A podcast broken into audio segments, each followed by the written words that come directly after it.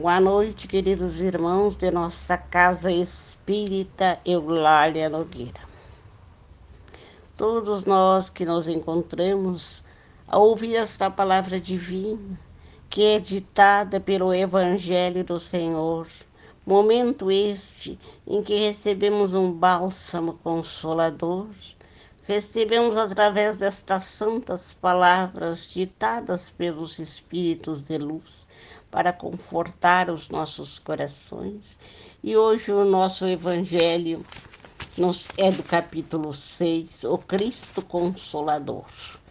E o nosso, a, nossa, a nossa leitura de hoje será sobre o advento do Espírito de Verdade, na Instrução dos Espíritos, o item 8. Deus consola os humildes e dá força aos aflitos que a pedem. Seu poder cobre a terra, e em toda parte, ao lado de uma lágrima, ele colocou um bálsamo que consola. O devotamento e a abnegação são uma prece contínua e encerram um ensinamento profundo. A sabedoria humana reside nessas duas palavras. Possam os espíritos sofredor compreender essa verdade em lugar de protestar contra as dores e sofrimentos morais, que aqui são vosso guinhão, tomai pois, tomai, pois, por divisa essas duas palavras, devotamento e abnegação. E sereis forte, porque elas resumem todos os deveres que a caridade e a humildade vos impõem. O sentimento do dever cumprido dar-vos-á o descanso ao espírito e a resignação. O coração bate melhor a alma se acalma e o corpo não mais fraqueja, pois mais ele sofre quanto mais profundo é atingido o espírito. Espírito de Verdade, Le Harvey, 1863.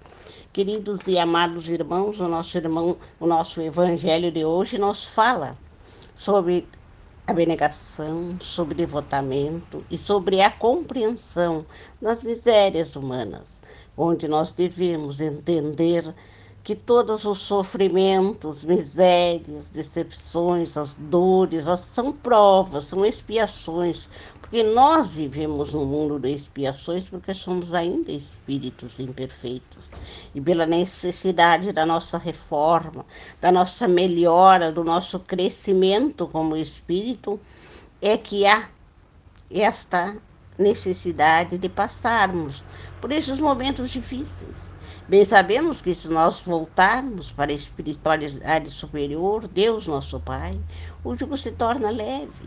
Nós carregamos esses sofrimentos com resignação, porque sabemos que são dívidas nossas de outras vidas ou são provas para nos tornarmos espíritos melhores.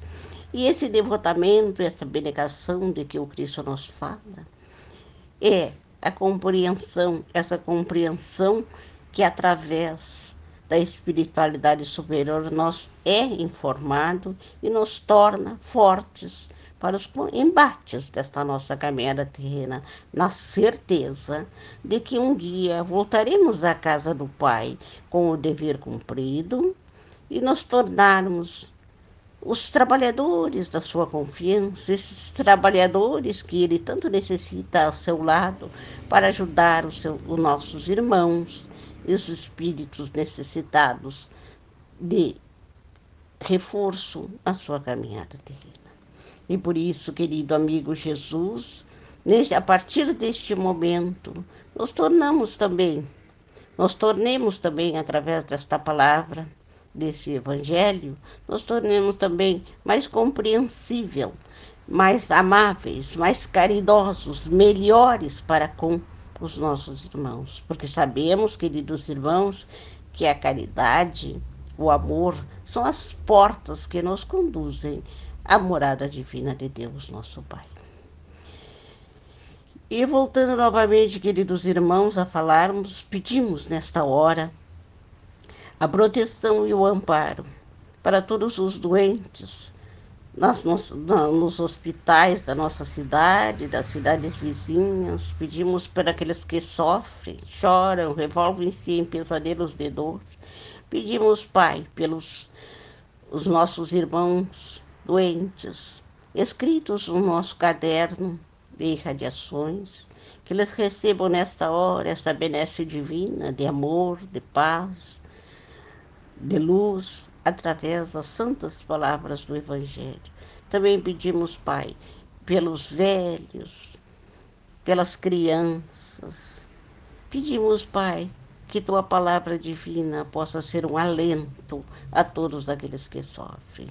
Aproveitando este momento de enlevo espiritual, também pedimos, Mestre Jesus, que através desses espíritos amigos visite os nossos lares, entre em cada uma das dependências da nossa casa, levando luz, equilíbrio, paz, esperança, amor a cada um dos membros da nossa família dos nossos amigos, dos nossos queridos. Te pedimos, Pai amado, a tua bênção, a tua orientação e a tua proteção em todos os instantes da nossa vida.